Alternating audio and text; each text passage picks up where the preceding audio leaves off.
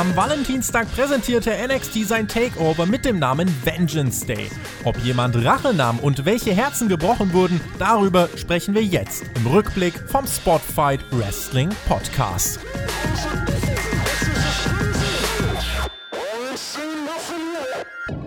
Tag der Rache am Valentinstag. Wir blicken zurück und analysieren für euch alle Ergebnisse und Ereignisse von NXT Takeover Vengeance Day. Mein Name ist Tobias Enke und ihr hört den Spotfight Wrestling Podcast.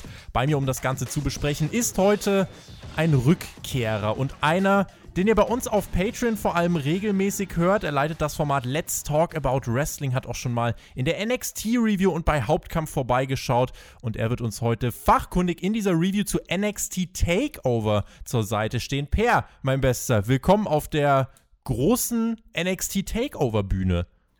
Ja, moin Tobi, moin Björn, ich freue mich dabei zu sein. Auch hallo an alle Zuschauer.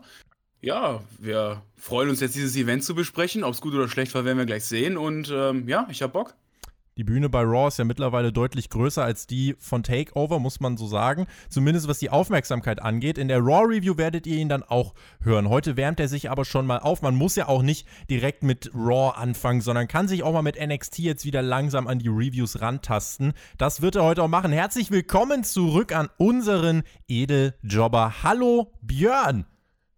Hey, yo, Mahlzeit zusammen. Da ist er wieder. Comeback des Jahres bei NXT. Ich dachte, ich weiß ja auch eine Abwertung für mich, wenn ich aus dem Main Roster NXT zurückgeschickt werde, oder? Ich würde sagen, NXT ist ein gleichgestellter dritter Brand. Guck mal, letztes Jahr bei der Survivor Series, oder vor zwei Jahren bei der Survivor Series, haben die ja dick abgeräumt. Ja, und dieses Jahr waren sie gar nicht mehr dabei, ne? Ja, traurig. Ne? Dann hoffe ich wenigstens, dass ich noch nächstes Jahr dabei bin. Und ähm, ja, war klar, ne? Ich bin jetzt wieder da. Ich habe jetzt vier Wochen lang Wrestling-Urlaub gehabt. Und ich finde es sehr nett von dir, dass du mir nicht direkt sagst, sag mal, come on, vier Wochen kein Wrestling geguckt. Guck dir War an, damit ich wieder komplett durch bin. Nein, ich durfte mir endlich mal, ja, erstmal eine schöne Wrestling-Show angucken. Wobei, wie schön sie war, das werden wir gleich besprechen. Ich habe es gerade schon angedeutet, der äh, Hype, jetzt Takeover selber, der hält sich so ein bisschen in Grenzen irgendwie in den letzten Wochen und Monaten. Man hat so ein bisschen das Gefühl, dass der Hype selber vor diesen Takeover-Events, der wird irgendwie von Monat zu Monat weniger, während die Takeover-Events ja selber aber immer noch richtig krass abreißen, ähm, beziehungsweise die sind immer noch weit überdurchschnittliche Shows. Das fehlende Publikum ist halt ein Faktor, ja, die Pandemie und so weiter, aber Per, was glaubst du, woran, woran liegt das, dass die Leute trotzdem ja, immer noch nicht so wirklich Bock haben, NXT sich wieder reinzuhypen. Und glaubst du, diese Show könnte hier daran was fundamental verändert haben? Ja, ich habe es auch schon in der Preview so ein bisschen angesprochen. Also, der letzte Takeoff, den ich jetzt geguckt habe, war Wargames. Es war halt solides bis gutes Wrestling, ne? aber halt wirklich wenig Story dahinter. Und ich glaube, das ist das, was auch gerade so ein bisschen bei NXT fehlt. Ähm, wir haben zu wenig Story, gute Storylines in den Wochenshows und somit ist auch der Hype auf Takeover jetzt nicht mehr so groß. Ähm, was für mich aber nochmal ein anderer Vorschlag wäre, wo ich glaube, dass Takeover einfach nochmal größer werden könnte. Äh, meiner Meinung nach müsste man es einfach im Thunderdome veranstalten, weil Takeover hat sich auch immer dadurch ausgezeichnet, dass du eine größere Entrance Stage hast, ein größeres Stadion. Mhm. Und ich glaube, auch im Thunderdome könnte man diese schwarz-gelben äh, Muster, die man jetzt auch äh, im Performance Center ja reingebracht hat, auch da reinbringen. Und die paar Fans, die du da am Ring stehen hast, kannst du ja auch da hinstellen. Also ich glaube, dass man einfach ganz einfach durch diese Sache einfach doch mal den Takeover größer machen könnte. Björn, wie war es mit deiner Vorfreude bei Takeover?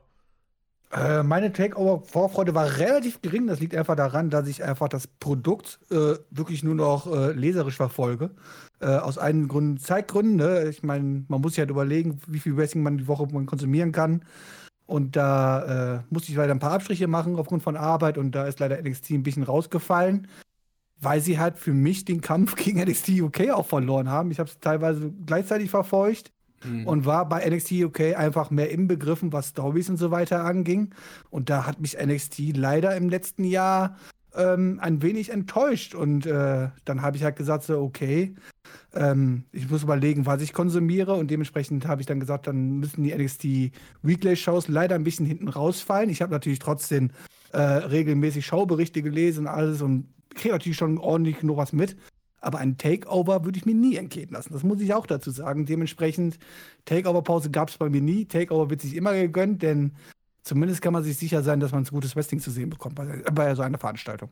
Lasst uns über die Show sprechen. Es gab in der Pre-Show schon ein Debüt, über das wir jetzt vielleicht noch im Voraus kurz sprechen können. Viele haben sich gefragt, ja, wo, wo könnte der hingehen? Der war jetzt so ein bisschen auf dem Markt, WWE, Indies, AEW, die Rede ist von Ellie Drake.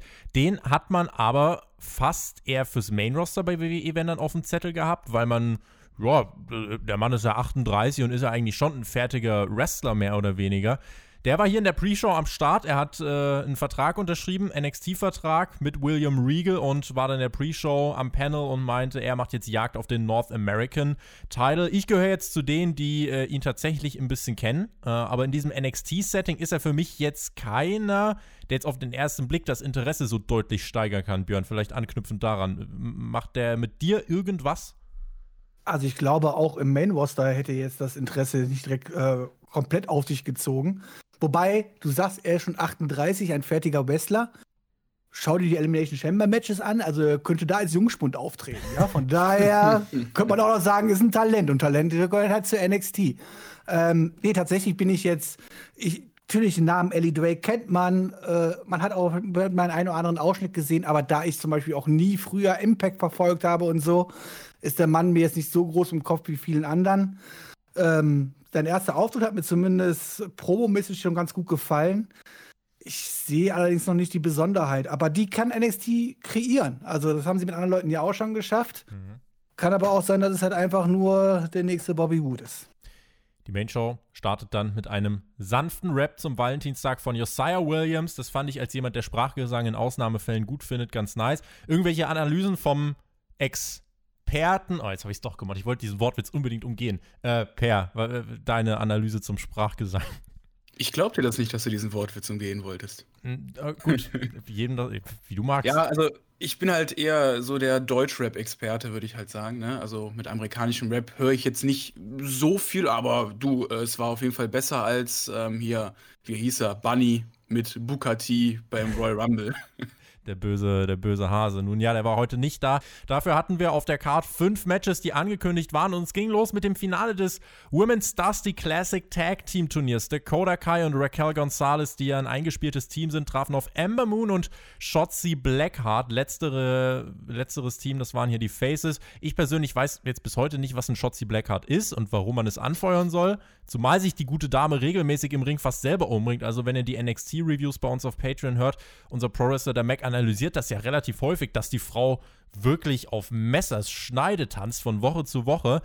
Aber nun ja, gucken wir mal, wie sie hier abgeschnitten hat. Das war also ein eingespieltes Team gegen ein erst vor kurzem geformtes Team. Also ihr könnt euch jetzt denken, welchen Sieger ich mir dann gewünscht habe. Das Match selbst war doch eigentlich schon ein Spotfest sondergleichen. Es gab eigentlich auch gar keine Haltegriffe, sondern von Anfang an Knallgas. Ein Move nach dem nächsten, es wurde pausenlos was rausgehämmert. Jeder hatte hier gute Phasen, jeder durfte was zeigen. Zeitweise wurden dann auch Nearfalls wirklich fast so schnell dann angesetzt und es wurde wieder ausgekickt, dass man schon dachte, die glauben vielleicht selber gar nicht mehr dran, dass sie gerade damit den Sieg holen können. Das Tempo war unfassbar hoch, aber es war wirklich alles andere als langweilig. Raquel Gonzalez schmeißt Ember Moon gegen Ende des Matches dann auf die Bühnenkonstruktion und dann auch von selbiger in den Abgrund.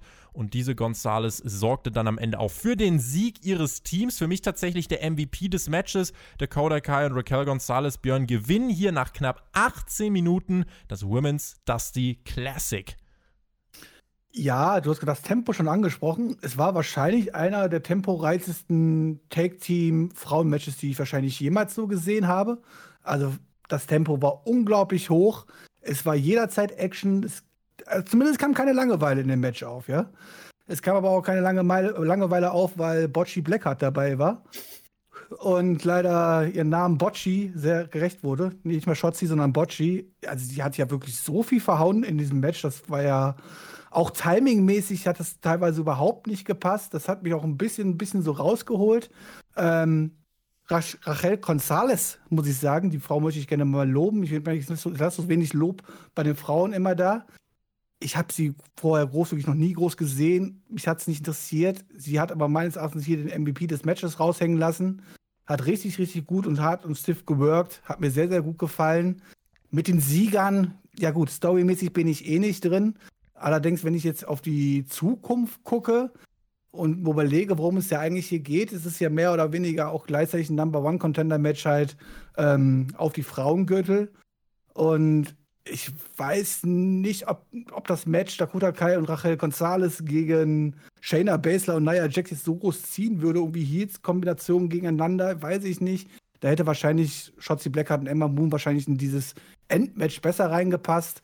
Ähm, aber prinzipiell war es mir eigentlich fast egal, wer hier gewinnt. Match war okay. Also, Match war nicht okay, Match war gut. Sagt, war eine andere Botch-Spot dabei, aber gerade das Tempo bleibt mir doch hier extrem in Erinnerung. Per. Ja, Tobi, du hast eben gesagt, Shotzi Blackheart und Emma Moon, die Faces. Wenn ich jetzt äh, einfach so ein Casual-Zuschauer wäre, hätte ich das wahrscheinlich nicht ähm, erkannt, dass die die Faces sind, weil mhm. ich fand, die haben ziemliches Heelwork an den Tag gelegt. Gerade wie ähm, Ember Moon auch äh, viel auf das Bein von Dakota Kai gegangen ist. Also, da war für mich nicht so ganz klar, dass Dakota und Gonzales die Heels sind, aber auch wie Björn gerade schon gesagt hat, Gonzales wirklich, da muss ich auch mal ein Lob da lassen. Die ist einfach wirklich eine Maschine und ich glaube, die kann auch alleine im Main-Roster ähm, eine ganz gute Rolle mit einnehmen. Ähm, war natürlich ein Spotfest, dieses Match und ähm, Schotze geht halt wirklich auf Messers Schneide. Was ich mich so ein bisschen mal einmal gefragt habe, war, warum Dakota den Pin nach äh, der Eclipse nicht unterbrechen durfte. Hat der Referee sie einfach aus dem Ring geschoben quasi. Und später durften aber die anderen natürlich den Pin unterbrechen. Das war ein bisschen äh, komisch. Am Ende führt der Double Pin da zum Sieg.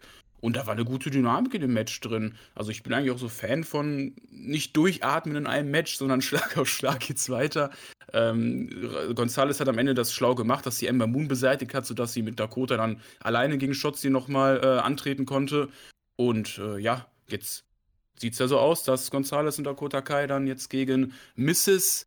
Au My Hole und diese bekloppte MMA-Fighterin gehen, ne? Du hast schon angesprochen, Spot, Spot, Spot. Du bist ja auch Mr. TikTok, also insofern klar, die kurze Aufmerksamkeitsspanne, deswegen müssen die natürlich so raus und das passt natürlich Hand in Hand. Äh, was mich ja auch irritiert hat, äh, das vielleicht wirklich auch noch so, es gab hier irgendwie fünf, sechs Hot Tags und vier davon waren bei den Heal-Teams. Ich glaube, irgendwie Raquel ja. Gonzalez wurde hier dreimal mit einem Babyface-Comeback eigentlich äh, wieder ins Match reingeholt. Das war halt rein von der Matchpsychologie ähm, ein bisschen merkwürdig, ansonsten aber ein unterhaltsamer und wirklich, äh, ja, alles andere als langweiliger Opener, starke Performance von allen. Äh, soweit Raquel kam hier am besten weg, in meinen Augen. Am Ende gibt es dann von William Regal die erste Women's Dusty Classic. Trophäe überreicht und jetzt gibt es einen Title Shot um die Women's Tag Team Championship Titel. Vielleicht Björn, ein Tipp, wann, wann sollte das stattfinden? Ist das was für äh, ist das was für Fastlane? Ist das was für WrestleMania? Oder wo würdest du das rausfeuern?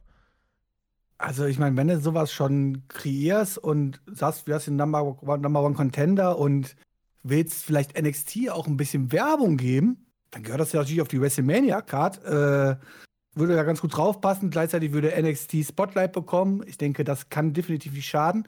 Äh, du hast gerade eben noch mal äh, wegen der kleinen Unlog äh, Logiklücke angesprochen, halt so Hot, Hot Tags und so weiter. Was ich ein Problem habe, das hatte ich auch beim, beim zweiten Tag Team Match, was wir an diesem Abend hatten dass du halt viel auf diese Hot-Tag-Sachen aufbaust und die Leute dürfen nur alleine im Ring sein, alles gut, alles toll und du musst irgendwie hinkriegen, dass wir den Hot-Tag hinkriegen und alles, ja. Aber am Ende sehe ich dann einen Pin, wo zwei Mädels auf ein, auf ein Mädel drauf liegen und der Ringrichter trotzdem durchzieht. Und dann frage ich mich halt so, dann brauchst du diese Hot-Tag-Sachen vorher auch nicht so aufbauen, wenn es danach dem Ringrichter auch egal ist, ob da zwei Leute pinnen oder nicht. Johnny Garganos Weg wird von einigen gemocht, von einigen nicht. In den letzten Wochen dürfte Kushida immer wieder stark aussehen und in der Folge bekam er hier das Titelmatch gegen Gargano. Die Geschichte der beiden bestand in erster Linie aus Attacken des Heels, Attacken des Faces und noch mehr Attacken des Heels und wieder des Faces. Das Videopaket vor dem Match hat uns das auch nochmal eindrücklich gezeigt. Ähm, aber ansonsten, ich finde es grundsätzlich erstmal super, dass Kushida dieses Titelmatch bekommt. Er ist seit äh, Monaten jetzt im Aufwärtstrend äh, bei NXT, hat Momentum gesammelt und jetzt hier als Japaner im Fokus bei NXT per. Also ich finde, das ist eine logische Ansetzung gewesen. Ja, ich bin so persönlich jemand, der mit Kushida vor seiner NXT-Zeit jetzt noch gar nicht so viel angefangen hat. Ich glaube, Björn hat ihn wahrscheinlich öfters mal bei WXW gesehen, soweit ich weiß. Ähm, ja, aber der ist ein Top-Wrestler. Also, was man bis jetzt von ihm gesehen hat, war einfach auch wirklich qualitativ sehr hochwertig. Und es war ja auch die letzten Wochen abzusehen, dass er dieses Match bekommt. Und ähm, dieses Match hat ja auch am Ende abgeliefert, muss man sagen.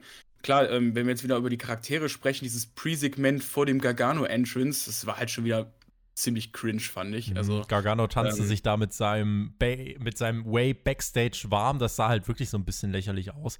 Und äh, Gargano, ne, das ist ja vielleicht auch noch so eine Sache, ist ja ein Stück weit Symbolbild für manche, weil der hat ja bei NXT sensationelle Schlachten geschlagen, großartige Matches gezeigt. Und dann ging es halt nie so wirklich weiter. So die Story mit Johnny Takeover auserzählt, die Story mit Champa auserzählt, die Story, er jagt den NXT-Titel auserzählt. Das ist so ein Stück weit die Luft raus. Ich würde mich da auch mit äh, dazu zählen. Björn, du hast gesagt, Takeovers, die hast du jetzt trotzdem immer alle geschaut. Äh, Johnny Gargano ist ja eigentlich jetzt fast immer dabei, ne?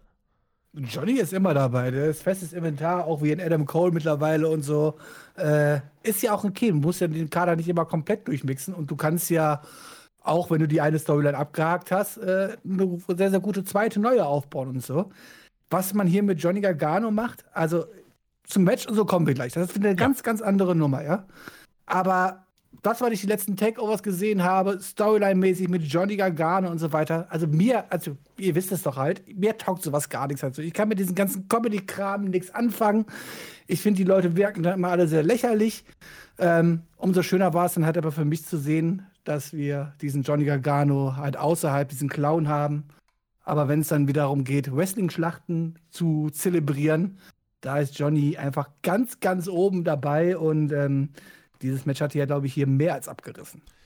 Gargano kam hier raus mit seinem Stable, aber Austin Theory war nicht da. Der wurde vermisst. Das hat, das hat dann seine, seine Kolleginnen Indie Hardware und seine Frau äh, Candice LeRae, die haben das dann festgestellt, wurden Backstage geschickt und er musste allein gegen Kushida ran. Und das war für mich schon dieser erste, dieses erste entscheidende Element. Johnny Gargano ging dann allein in das Match, wurde aber nicht als Feigling dargestellt wie in den letzten Wochen und Monaten, sondern hat dann trotzdem eben, äh, ja, das Ding tough durchgezogen, sage ich mal. Dexter Loomis hatte dann wohl Backstage seine Finger im Spiel. Das munkelt man jetzt zumindest. Loomis auch einer von den Charakteren, bei denen ich mich frage, was ist es und wenn ja, warum. Aber fokussieren man wir. Man hat es doch gesehen, oder?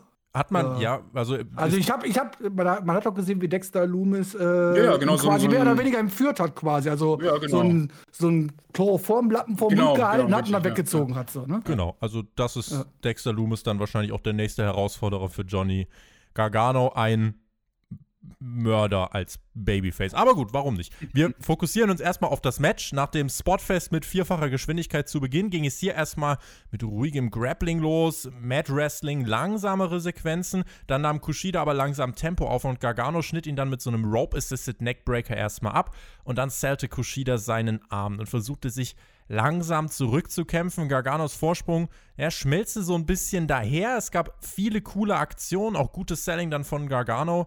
Match ging auch noch mal ein paar Minuten länger dann als der Opener. Gargano hat dann seinen verletzten Arm ebenfalls gesellt. Das spielte in einige Aktionen mit rein. Dann hatten wir die Nearfall-Phase mit teilweise No-Cells. Kushida schaffte es dann, den Armbar mit voller Kraft anzusetzen und Gargano ist kurz davor aufzugeben.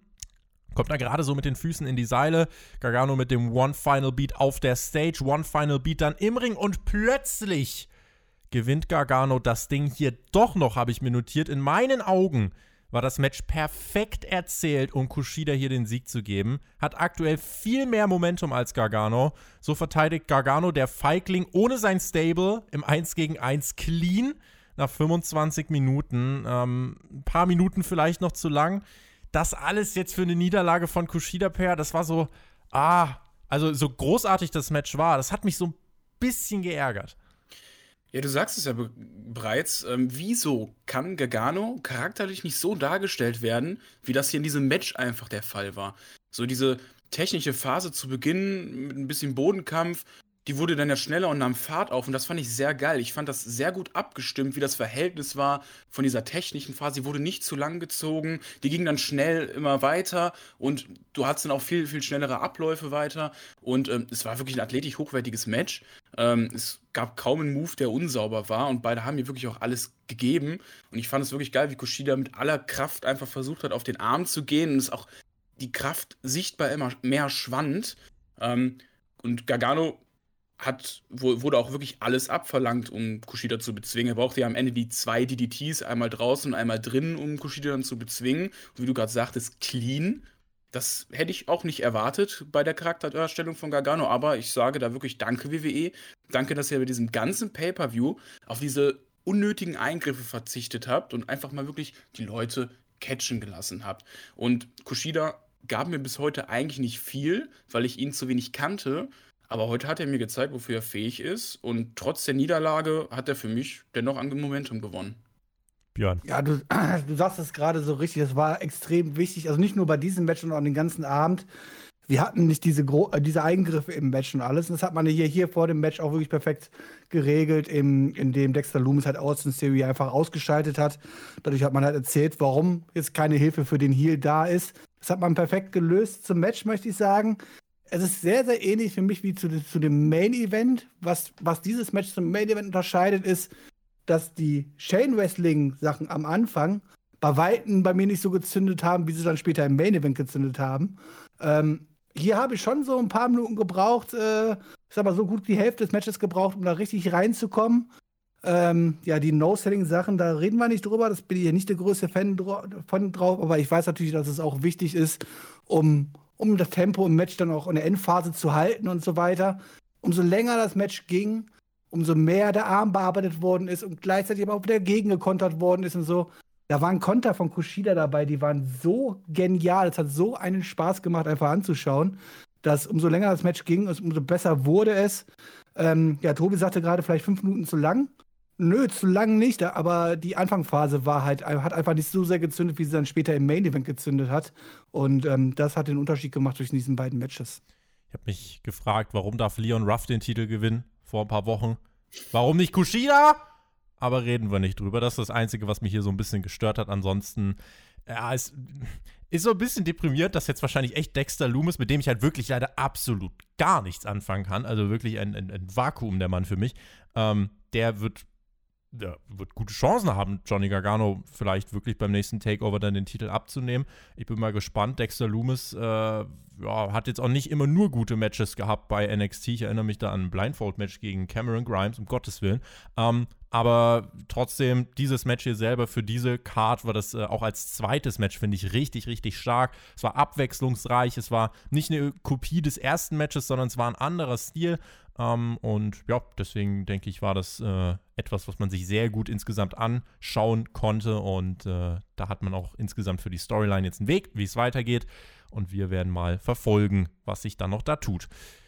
Bei NXT sahen wir auch, wie, NX, äh, wie MSK und die Grizzled Young Veterans ins Finale des Dusty Rhodes Tag Team Classics gekommen sind. Da zeigte man uns einen Videorückblick und da hörten wir auch noch ein paar Sätze des verstorbenen Dusty Rhodes, möge er in Frieden ruhen.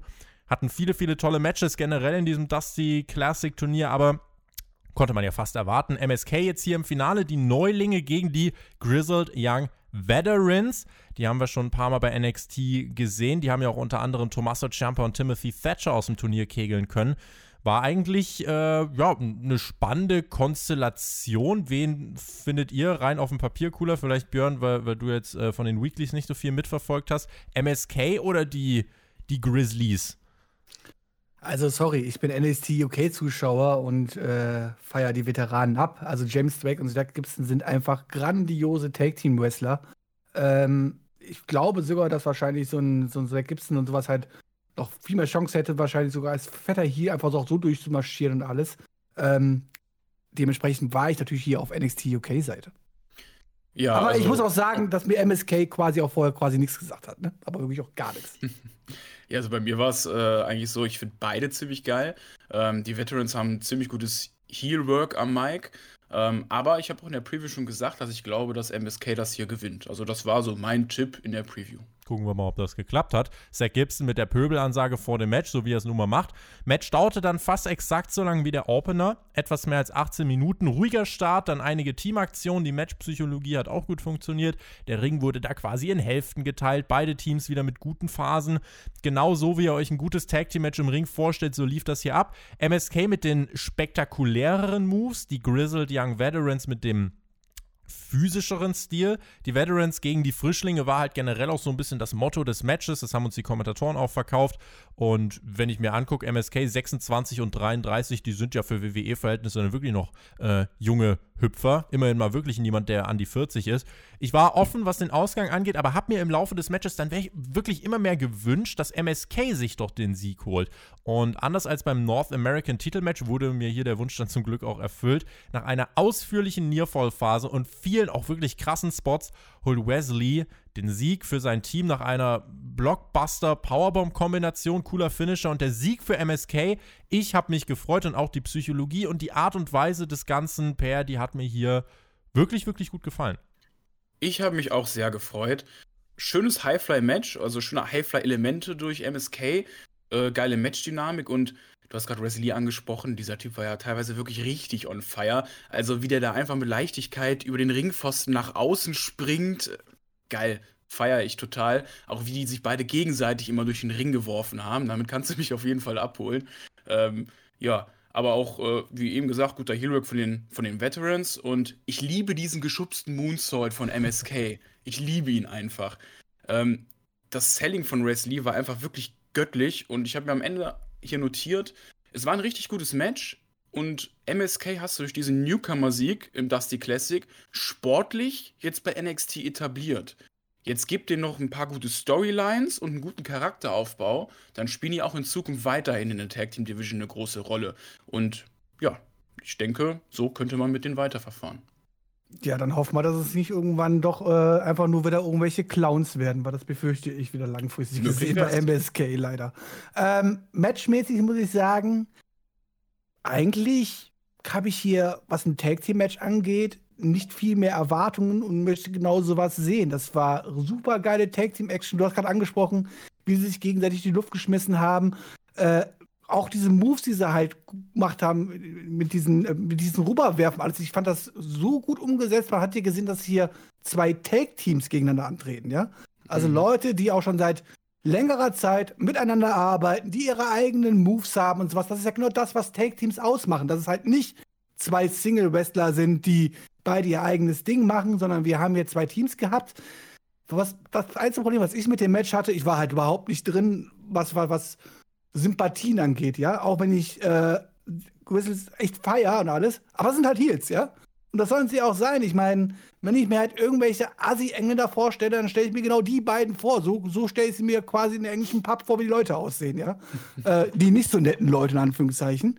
Und MSK hat jetzt bei mir auch nicht gezündet, dass ich gesagt habe, so, okay, die sind mir jetzt so sympathisch, die muss ich jetzt irgendwie zujubeln. Deswegen war mir der Ausgang relativ egal, aber rein vom Match her habe ich hier nichts auszusetzen. Richtig, richtig geile Tag Team Action. Bei mir haben sie es geschafft tatsächlich in diesen 18,5 Minuten, weil ich auch relativ neutral im Voraus war. Äh, muss aber auch sagen, also da hat MSK, mich haben sie im Laufe des Matches dann gezogen. Wird sich jetzt in Zukunft halt zeigen, wie, äh, ja, wie die Reaktion, wie, die, äh, wie das Momentum sich dann entwickelt. Das ist halt auch so eine Sache. Ohne Fans kannst du jetzt halt nicht beurteilen, sind die jetzt over, sind die jetzt nicht over. Ähm, ich kann mir aber in jedem Fall vorstellen, dass dieses Match vor einer Crowd richtig abgerissen hätte. Alle Matches hätten klasse Reaktionen bekommen. Und insofern äh, denke ich, die beiden haben auf jeden Fall das Potenzial, da langfristig eine Rolle zu spielen. Sie bekommen jetzt einen NXT-Title-Shot. Ich werde sie anfeuern, aber was Per schon erzählt hat, man darf uns auch jetzt sehr gern mehr über die Menschen erzählen hinter diesem Tag-Team. Vielleicht kommt dann auch der Björn noch mit ins MSK-Boot und dann haben wir noch ein bisschen mehr emotionale Bindung und wir sind investiert und dann ist doch alles Friede, Freude, Eierkuchen. Sowie Cameron Grimes, denn der bekam ein eigenes Musikvideo. Er ist jetzt der reichste Mensch der Welt, weil er in Aktien investiert hat. Sein Gimmick ist der neue Million-Dollar-Man von NXT. To the Moon! Und er hat, ja, Million-Dollar-Moon mehr oder weniger. Und er hat hier ein, ein, eigenes Musikvideo bekommen, auch wieder so ein Rap von Josiah Williams. Hat sich einfach von dem Geld eine fette Villa gekauft, es sei ihm gegönnt. Und dieses Video war einfach also ich fand das so unterhaltsam. Ich fand das so unfassbar unterhaltsam. Ich hoffe, man macht mit dem Gimmick irgendwas, was nicht maximal lächerlich ist, sondern äh, ich meine, mit Million Dollar Man hat es ja auch geklappt. Äh, du kannst hier mit wirklich mal so ein bisschen Abwechslung reinbringen und es ist halt so unfassbar unterhaltsam, wie Cameron Grimes das spielen kann, finde ich. Deswegen, äh, ja, also bitte, bitte mehr davon. Dieses äh, Video hat bei mir für, ein gutes, für einen guten Lacher gesorgt. Ich weiß nicht, Björn, was würdest du mit so viel Geld machen? Ähm, auf jeden Fall nicht in GameStop-Aktien investieren. Das lohnt sich nämlich leider nicht mehr. Aber ich vermute, damit wird er wahrscheinlich das große Geld gemacht haben, ja, Cameron Grimes. Ich bin ehrlich gesagt nicht so ganz optimistisch eingestellt, so wie du. Und ich finde den Vergleich zum Million-Dollar-Man mhm. doch eher sehr, sehr hinkend. Denn der Million-Dollar-Man, das war kein Clown. Der war halt ein Millionär. Der hat es nach außen gezeigt. Der hat schön, schön sein Klimbim gezeigt und hat gezeigt, dass er in Anführungszeichen, Anführungszeichen die geilste Sau der Welt ist. Aber er hat sich nicht lächerlich gemacht. Er hat sich nicht halbnackt vorm Pool gelegt und in Geld geschwommen oder irgendwas halt so, ja. Sondern er hat sein Geld für clevere Sachen genutzt, um, um die Vorteile zu erkaufen und alles drum und dran. Und das sah das eher aus wie eine, ja, ich bin Cameron Grimes, ich bin der absolute Clown, aber ich habe Geld. Und ich glaube, darauf wird es eher hinauslaufen und deswegen bin ich da nicht ganz so positiv gestimmt wie du. Ja, bei mir genauso. Also ähm, bin auch eher auf der Björn-Seite. Ich habe dieses Segment oder dieses Musikvideo auch quasi durchgeskippt, weil ich mir einfach denke, wenn du bei NXT schon als Jobber dargestellt wirst, dann äh, hast du irgendwas falsch gemacht. Ich finde, Cameron Grimes sollte mit diesem Gimmick so schnell wie möglich auf eine ganz große Bühne und sollte damit äh, die Millionen begeistern. Ja, der Mann kann alleine in den WrestleMania Main Event. Hier habt das, ihr habt das zuerst gehört. Bold Statement. Ah, ja.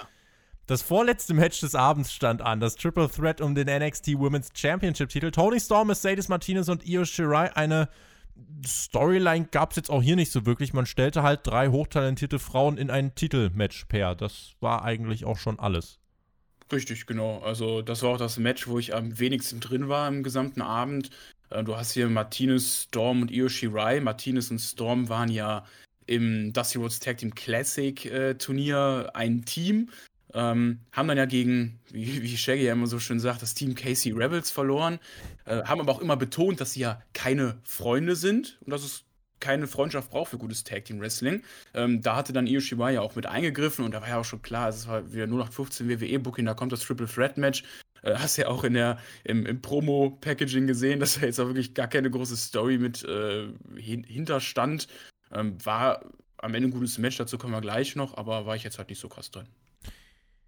Mercedes Martinez auch zeitweise unter der Retribution-Maske. Sie kam hier raus mit auch einer komischen Maske und komischem Theme-Song und eingespielten Buchrufen. Das war tatsächlich das erste Mal im Abend, dass mich diese weirden Buchrufe richtig irgendwie rausgerissen haben, weil ja. ich weiß nicht, die, die Atmosphäre. Also mich hat es den ganzen Abend rausgerissen. Mich hat es den ganzen Abend rausgerissen. Auch ja. am Endsegment war es auch so laut gedreht worden, dass du künstlich angehört hast und du hast quasi jedes Mal gehört, wie die Tonspur sich wiederholt. Ich fand's grausam. Ja, das erste Mal, dass mir das auffiel, war eigentlich auch im ersten Match im Opener direkt im äh, Finale der Frauen, äh, wo ich mich ja frage, wer die Heels über die Faces sind und mir WWE dann sagt, ja, Amber Moon, ja, ja, ja, ja, ja, ja. Und äh, Gonzales und Dakota Kai, buh. Ja, äh, und auch hier die Berufe bei, äh, bei Martinez. Dann kommt Tony Storm raus, auch mit, mit denselben Buhrufen. Wer buht denn Tony Storm überhaupt aus? Ja, was soll denn das? Ist jemand wirklich auf der Taste mit dem Daumen nach unten eingeschlafen.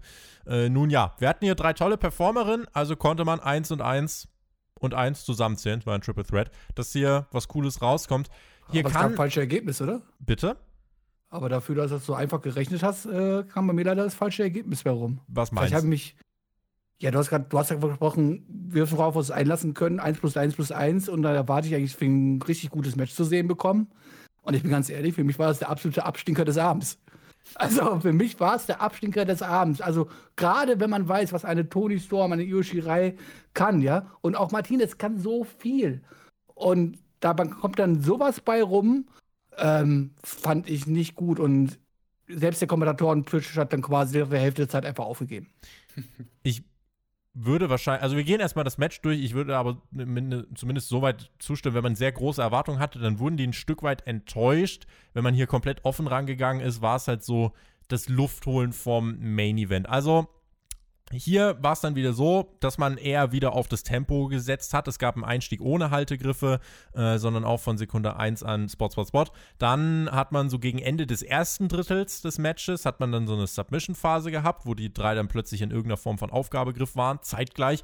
Ähm, dann, ja, während der äh, Spot-Ratio oder während die Spot-Ratio im Opener zum Beispiel gleichbleibend hoch war, hat es sich hier eben so ein bisschen dann ja, in, in, so ein paar Phasen aufgeteilt. Tony Storm hat dann irgendwann das Kommentatorenpult abgeräumt, bis es sich einfach selber aus Geisterhand zerlegt hat. Triple H hat im Conference Call nach der Show die Damen dafür gelobt, wie sie dieses, äh, ja, dieses, äh, nicht Fiasko, aber wie sie diesen Fehler dann noch eingebracht haben, wie sie damit äh, gearbeitet haben.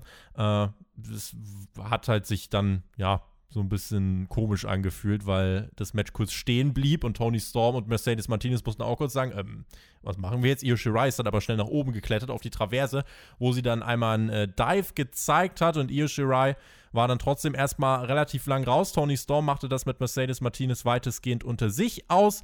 Dachte man, bis Io Shirai zurückkehrt gegen Ende des Matches, Moonsault und sie schnappt sich den Pin, schnappt sich den Sieg. Das war das logische Ergebnis. Das war auch jetzt nicht die Nacht Echt? für einen Titelwechsel, fand ich. Dafür war es viel zu wenig aufgebaut und mhm. äh, insofern, ja, lieber dann halt Shirai jetzt weiterschieben. Das ist halt dann mit der Perspektive so ein bisschen das Problem, wer kommt jetzt, aber tatsächlich vom Aufbau her hätte ich jetzt gesagt, ist das nicht der Moment, um den Titel wechseln zu lassen, weil der Run einfach zu, zu groß ist und auch schon zu lang geht. Ja, aber genau deswegen habe ich auch gedacht, dass es hier die eigentlich perfekten Voraussetzungen geschaffen hast mit einem Triple Threat Match. Ich meine, Io Shirais Titelregentschaft ist halt einfach mega krass, ja. Jetzt kommt die hier in ein Triple Threat Match rein, das habe ich gedacht, wunderbar, dann kann man jetzt hier Tony Storm äh, den Titel geben, indem sie einfach Martinez, äh, Martinez äh, pinnt und Io Shirai guckt ein bisschen doof auf die Wäsche, sieht dabei aber auch nicht schwach aus. Das hat man jetzt hier in dem Fall gar nicht gemacht und ich stelle mich einfach für die Zukunft die Frage, ja, wer soll euch bitte Io Shirai denn bitte irgendwie schlagen? Und ich, ich habe gedacht, okay, sie wird hier verlieren und geht dann nach WrestleMania in den Main-Kader. Hast du echt damit gerechnet, dass Io hier verliert? Ja, ich habe ich hab gedacht, Triple Sweat, beste Voraussetzungen, ohne dass sie gepinnt werden muss, kann man ihr den Titel hier abnehmen und alles. Ähm, Gerade nach so einer starken Regentschaft. Jetzt hat sie sich gegen die beiden hier durchgesetzt und Jetzt ist halt die Frage, ja, da muss jetzt was sehr, sehr Großes kommen, die später mal den Titel abnehmen muss. Ich würde ne? würd so argumentieren, dass gerade wenn Titelrun so groß ist und so lang aufgebaut wird, dass er dann eigentlich fast ein bisschen zu schade ist, um ihn mit so einem, ja, sie wird nicht gepinnt und verliert den Titel wegzuwerfen. Ich glaube, man hätte mehr davon, wenn man hier eine Geschichte erzählt über ein, zwei Monate und dann wirklich am Ende jemanden so stark hervorgehen lässt, indem man zeigt, ey, da hat jemand Io Shirai geschlagen. Denn wenn sie jetzt den Titel verlieren würde, aber gar nicht gepinnt werden würde, wirkt das vielleicht auf den Casual auch so, ja, okay, sie hat nie jemand geschlagen, jetzt haben halt zwei oder einer von den beiden den Titel, die eh schlechter sind. Aber ich finde, so eine lange Titelregentschaft baust du ja auf, damit der, der dann den Titel hat als nächstes, umso stärker wirkt und von dieser krassen Regentschaft profitiert. Äh, das ist so der Blinkwinkel, aus dem ich ja, das so sehe. So ein bisschen Asuka-like, wie genau. bei NXT damals. Ne? Genau, wie siehst du es, Per? Ja, also ich fand, äh, also wie eben schon gesagt, ich habe jetzt nicht erwartet, dass Io hier den Titel abgibt. So auch von der Storyline war halt wirklich nichts aufgebaut. Ich fand es interessant, dass Martinez halt im Match eigentlich Großteil, äh, also am Anfang auf jeden Fall das Match unter Kontrolle hatte und ähm, viel, viel Showing hatte. Also Io Shirai lag ja öfters einfach mal irgendwo draußen und hat gar nicht am Match teilgenommen. Ähm, das Highlight des Matches war dann, als Io da hochgeklettert ist, den Stahlpfosten und da runtergesprungen ist. Bei diesem Kickout von Martinez bei Storm hat man halt auch stark gesehen, wie Storm Martinez während des Pins weggeschubst hat. Also das hat für mich so ein bisschen was äh, im Bild äh, nicht gepasst. Ähm, aber generell halt ein grundsolides Match jetzt nicht der Abstinker, wie Björns gesagt hat, aber war halt so das Downlight für mich der Show. Ähm, und hier hat man gerade halt einfach gemerkt, dass die Storyline gefehlt hat und dass man auch dadurch nie emotional in diesem Match drin sein konnte. Was könnte als nächstes anstehen? Das ist halt so die Frage. Vielleicht diese schauderhafte Kreatur von Boa, vielleicht Xia Li selber irgendwie sowas müsste es ja sein. Oder man äh, hat jetzt zum Beispiel Taya Valkyrie verpflichtet. Das ist übrigens auch eine Sache. Äh, WWE hat wohl jetzt vor, im, im, nächsten, in den nächsten Wochen, einen Teil haben sie schon, äh, insgesamt 24 Namen zu verpflichten. Die hatte man jetzt auf dem Zettel, während man also eigenen Mitarbeitern keinen Boni, äh, keinen Bonus zahlen kann, obwohl man Rekordgewinne eingefahren hat, äh, denkt man sich, okay, wir gehen auf Shopping-Tour. Ich glaube aber, wir sind uns alle einig. Also das Letzte, was WWE braucht, wären jetzt noch mehr Superstars, denn sie haben eigentlich genug. Äh, jetzt hier für die Frauen, ich puh, bin auch so ein bisschen überfragt. Schreibt uns gerne in die Kommentare, wen ihr als nächstes sehen wollen würdet. Ach, Im Zweifel kommt einfach Charlotte und holt sich den Gürtel. Im Zweifel kommt Charlotte und holt sich den Gürtel. Schlägt, sie schlägt Io Shirai bei WrestleMania einfach.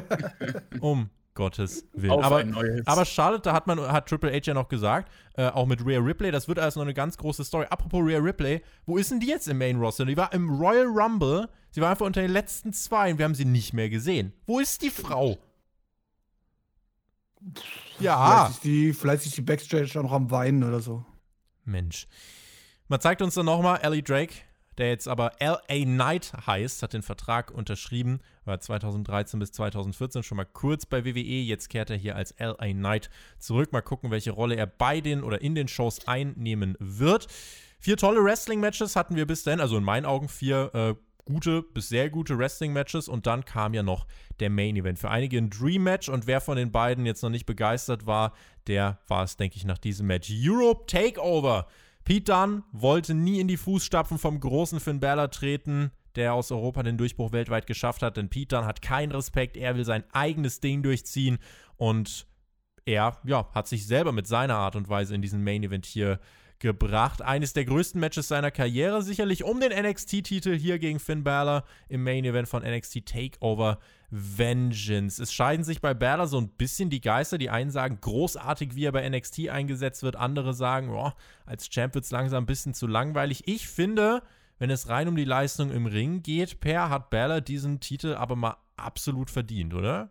Ich bin auch einer, der, der sagt, großartig, wie Bella bei NXT gerade dargestellt wird. Dieses Badass Face, das gefällt mir richtig gut und ist für mich kein Vergleich zu diesem farblosen Main-Roster-Baller, den er bei Raw immer gegeben hat. Und für mich war es halt auch das Match mit der besten Story und so halt auch am interessantesten. Da war ich am meisten drin am ganzen Abend. So diese Story um den European Poster Boy, dass äh, Bella ja gesagt hat, du hast NXT UK oder du hast unseren United Kingdom schon verlassen, als ich mich noch ähm, um uns alle gekümmert hatte. So, das, das war für mich absolut eine Daseinsberechtigung, dass man hier dann aus dem Grund äh, ein Match aufbaut.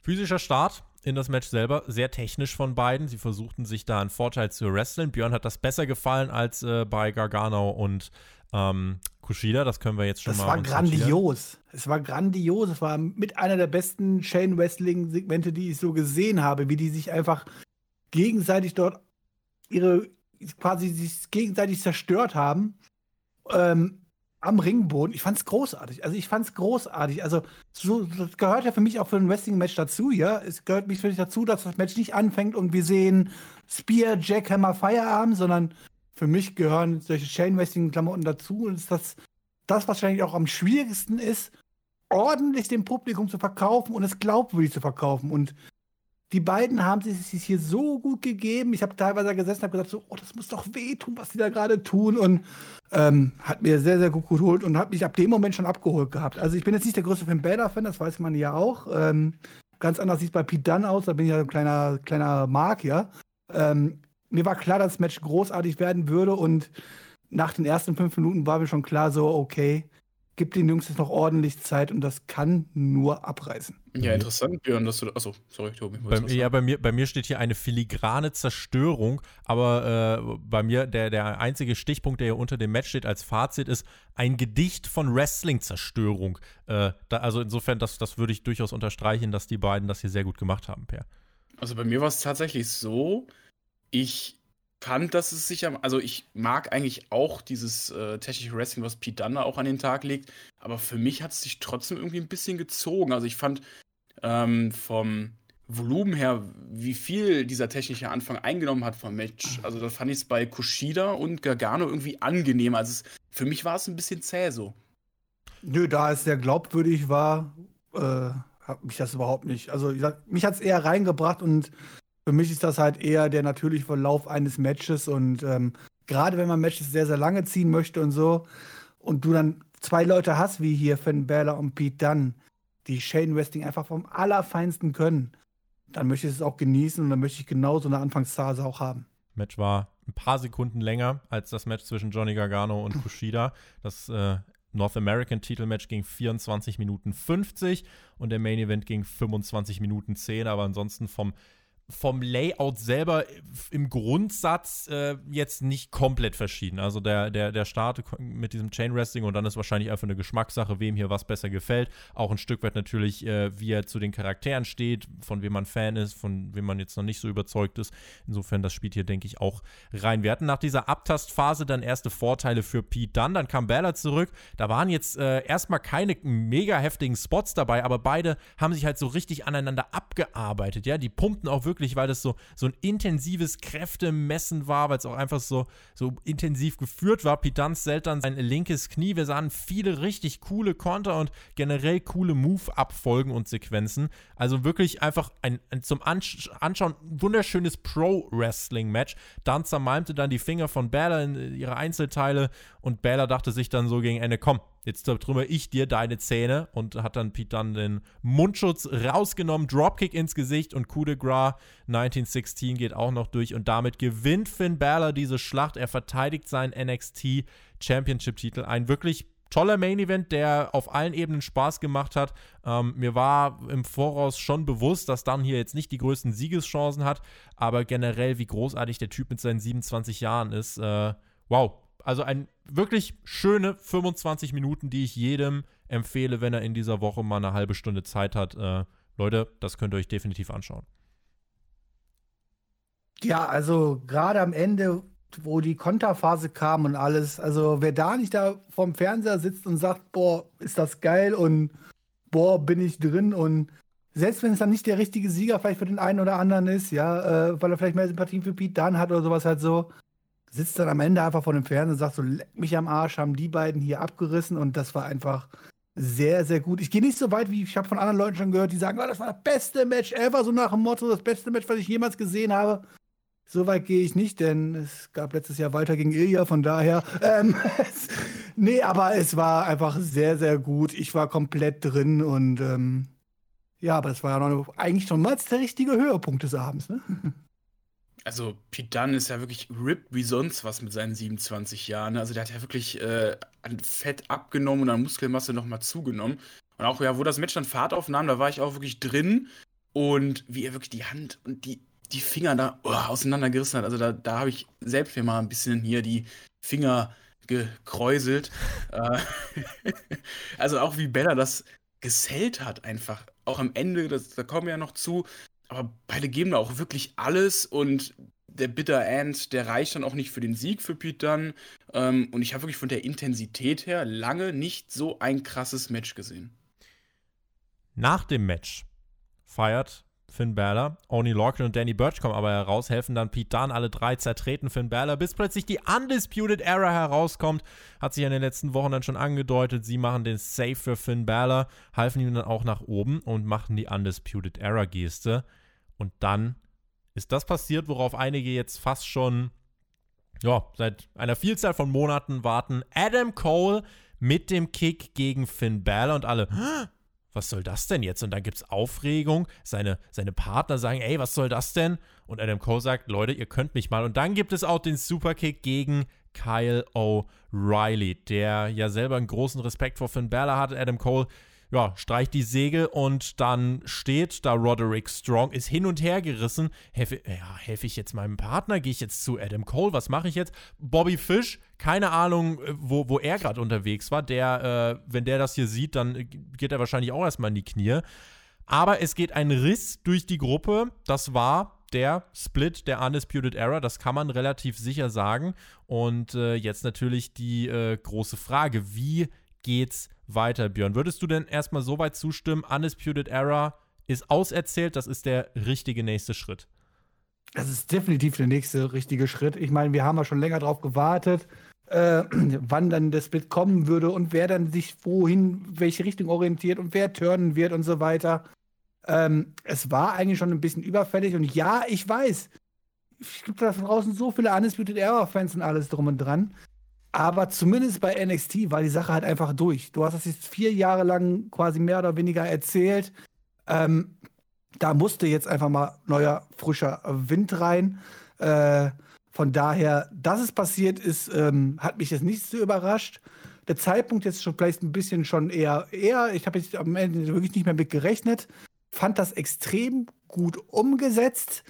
Ähm, aber jetzt zu sagen, das war jetzt das Krasseste und das Beste, was man jetzt irgendwie machen kann, das wird die Zukunft zeigen, muss man ganz klar sagen, ja. Ähm, ich meine, Adam Cole wird jetzt hier mit Sicherheit dann auch wieder langsam wieder Richtung NXT-Titel gehen und ja, ich weiß, viele werden jetzt sagen, aber das haben wir schon so oft gehabt und so. Es ist aber auch wichtig, dass du erfahrene, große Leute hast, äh, Namen hast, auch bei NXT, die langfristig dabei sind, die dann halt wieder dafür sorgen, neue Leute aufzubauen. Deswegen habe ich auch kein Problem damit, zu sagen, come on, dann steckt halt Adam Cole wieder ins Titelgeschehen mit rein.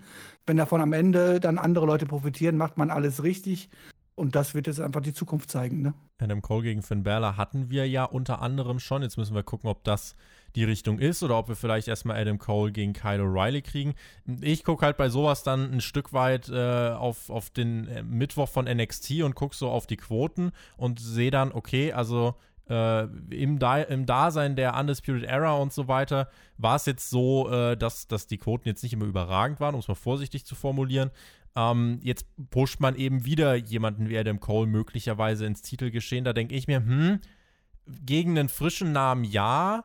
Finn Balor ist ja jetzt aber auch schon so ein etablierter Name. Genauso wie Johnny Gargano, genauso wie Tommaso Ciampa. Ja, die sind da ja schon alle sehr lang. Sodass ich mir denke, na, also der Split ja, aber vielleicht wäre es idealer gewesen, das ein bisschen abseits des NXT-Titels zu machen, aber das müssen wir jetzt natürlich abwarten. Ich will es jetzt hier nicht schon verurteilen, bevor es durch ist. Der Moment selber war, war finde ich, auch gut umgesetzt, auch von allen gut gesellt. Das wäre auch mit einer Crowd, wäre das ein krasser Moment gewesen, denke ich, ja, wenn da 10.000 irgendwie ausrasten und sagen, oh mein Gott, jetzt ist es passiert.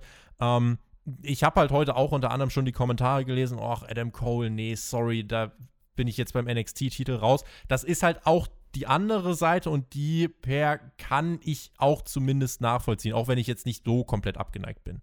Ich kann die Seite auch nachvollziehen. Ich bin da ein bisschen bei Björn, sage auch, ja, aber ey, NXT ist die Geschichte um die Undisputed Era auf jeden Fall auserzählt. Ein bisschen weinendes Auge ist da für mich trotzdem dabei, dass ich jetzt äh, keine Hoffnung mehr habe, dass wir die vielleicht mal irgendwann im Main Roster zusammen sehen, weil Bobby Fish ist ja, glaube ich, auch schon wie 43 oder 44.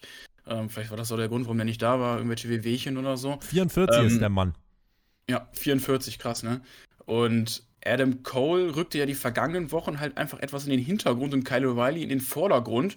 Für mich ist das okay, wenn du jetzt so erzählst, okay, ähm, er sagt, äh, er kommt vielleicht dann nicht mit klar, dass Kyle O'Reilly jetzt im Fokus stand der Gruppierung und hat sich dann jetzt mit diesem Heel-Turn wieder direkt in den Main-Event befördert.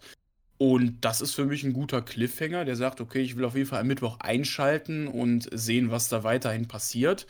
Ähm, ich kann natürlich auch die Gegenseite verstehen, die sagt, okay, Adam Cole jetzt wieder im Titelgeschehen mit drin. Ich denke nämlich auch, dass wir ähm, das Match Adam Cole gegen Bella bekommen. Vielleicht also ich kann dir sagen, Pro Wrestler der Mac wird kotzen. Der, der mag Adam Cole auch nicht so wirklich. Der wird kotzen, wenn er das erfährt. Ja, gut, das stimmt. der Mac. Ähm, vielleicht kriegen wir auch das Triple Threat Match äh, zwischen Bella, äh, Kyle O'Reilly und ähm, Adam Cole oder vielleicht sogar ein Fatal Foray mit äh, den drei Undisputed Era Membern und Berda. Das könnte ich mir auch vorstellen, dass die komplette Gruppierung zerbricht und auch Strong nicht sagt, so, okay, ich will jetzt mich irgendwie Adam Cole anschließen oder Kyle O'Reilly, äh, das Ding ist durch, dass wieder alle Einzelwrestler sind. Das wäre natürlich auch eine Möglichkeit für mich war auf jeden Fall dieses Ende der Show, das, was eine gute Wrestling-Show für mich ausmacht, dass wir irgendwie eine Art Cliffhanger haben oder einen Moment, wo uns so ein bisschen der Mund offen steht und wir sagen, okay, wir wollen wieder einschalten und das ist für mich dann auch eine gute Wrestling-Show.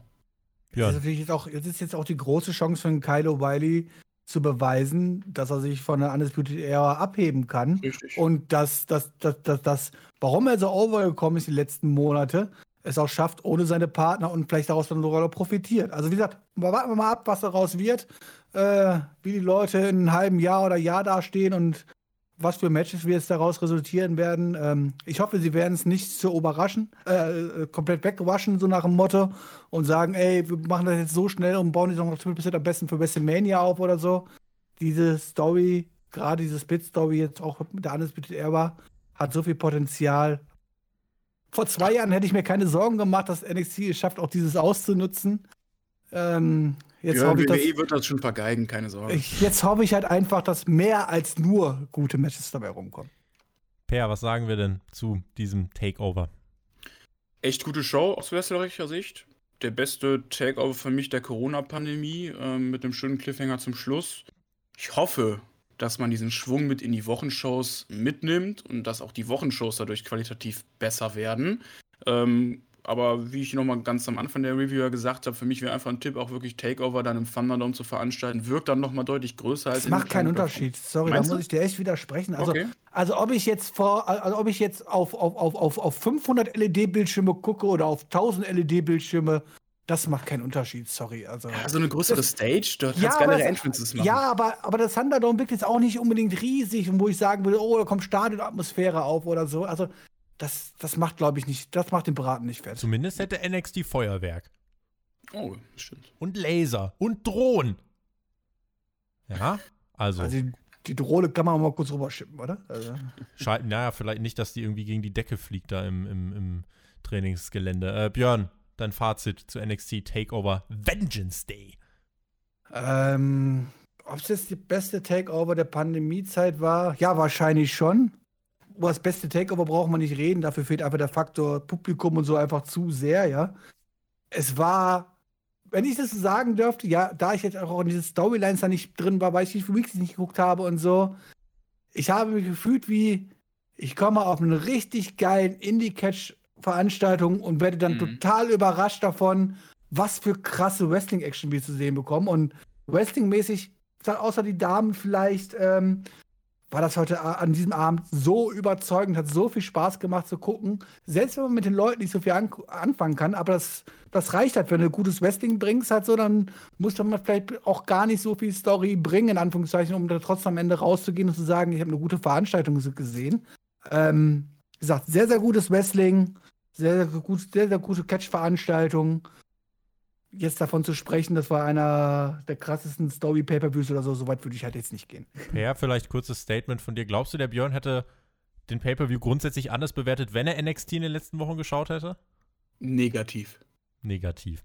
Mein Fazit: fünf Wrestling-Matches, alle gut bis sehr gut. Mit Crowd wäre es ein richtig starkes Takeover gewesen. Wer einfach Bock hat auf starkes Pro-Wrestling, der sollte sich definitiv die Zeit nehmen für diese Show. Zweieinhalb Stunden, super angenehme Länge. Ganz am Ende dann ein Twist, ein Cliffhanger, der jetzt für NXT heiß machen soll für die Weekly. Was passiert mit der Undisputed Era? Das erfahrt ihr dann bei uns in der Review auf Patreon am Donnerstag. Bevor wir jetzt zum Ende kommen, vielleicht noch eine abschließende Frage, Björn. Ist das jetzt wieder ein Takeover, wo alle sagen, ja, war, war schon geil, weil Takeover, Takeover reißt immer ab, aber ist verpufft wieder, weil es halt in Anführungszeichen nur herausragendes Wrestling ist? Oder glaubst du, das war jetzt vielleicht ein Takeover, wo man sagen kann, okay, damit kann NXT jetzt wieder Momentum aufnehmen und das war vielleicht auch so ein, so ein kleiner Game Changer wieder?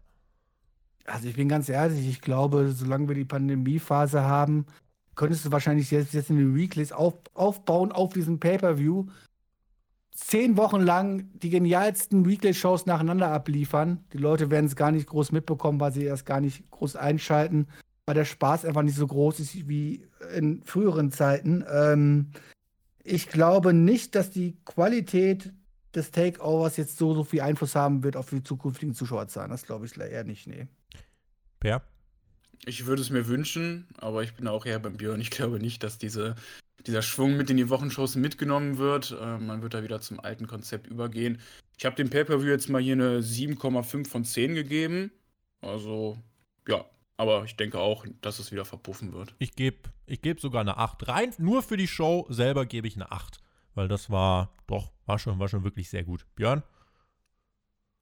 Dann gebe ich 8,5, wenn Publikum da gewesen wäre. Was ich jetzt gebe ohne Publikum, das sage ich nicht. Okay, das müsst ihr euch jetzt selber aus den, äh, könnt, ihr, könnt ihr eine Formel aufstellen in den Kommentaren. Schreibt uns gerne auch eure Punktzahl selbstverständlich in, äh, ja, in die Leiste, haut in die Tasten und damit sind wir durch mit der Review von NXT Takeover Vengeance Day. Vielen lieben Dank an euch beide. Den Björn hört ihr in der Raw Review wieder. Ich werde mir mit dem Alex am Donnerstag Dynamite vorknöpfen. Per hört ihr bei Let's Talk About Wrestling sicher auch zeitnah mal wieder. Da kann ich euch die Folgen auf Patreon auch empfehlen. Und damit würde ich sagen, over and out. Ihr könnt die Abmoderation unter euch ausmachen. Ich lehne mich jetzt zurück, trinke einen Tee, wünsche allen einen schönen Abend und sage GW, genieß Wrestling. Macht's gut. Auf Wiedersehen. Tschüss. Ja, ja komm, Björn, du, du bist der Rückkehrer. ich wollte gerade sagen, äh, ich werde ich werd die ersten Worte übernehmen, damit Per die letzten Worte hat. Du, so. Und ich mich jetzt schon mal psychologisch darauf einstellen kann, nach dieser tollen Wrestling-Show später War gucken Ja, aber du hast, du hast hier ein Gimmick, du hast eine Abmoderation, ich nicht. Von daher, und du bist der Rückkehrer, du musst das letzte Wort haben. Okay, dann verabschiede ich, komm, mach. Ja, danke Tobi, danke Björn auch für die Einladung hier von euch. Ähm, hat mir relativ viel Spaß gemacht, hier mit ähm, euch zu podcasten und äh, ja, ich hoffe auf ein neues irgendwann. Wie Tobi gerade schon sagte, hört gerne auf Patreon bei Let's Talk About Wrestling rein und damit bin ich raus und gebe über an Björn. Gönnt euch das Event, kann ich echt nur empfehlen. Ähm, hat mir sehr viel Spaß gemacht, endlich mal wieder zu podcasten. Danke Tobi, danke Peer und äh, ja, da bleibt mir immer anders, nicht anderes übrig, außer meine Catchphrase rauszuhauen, nämlich ein freundliches reingehauen.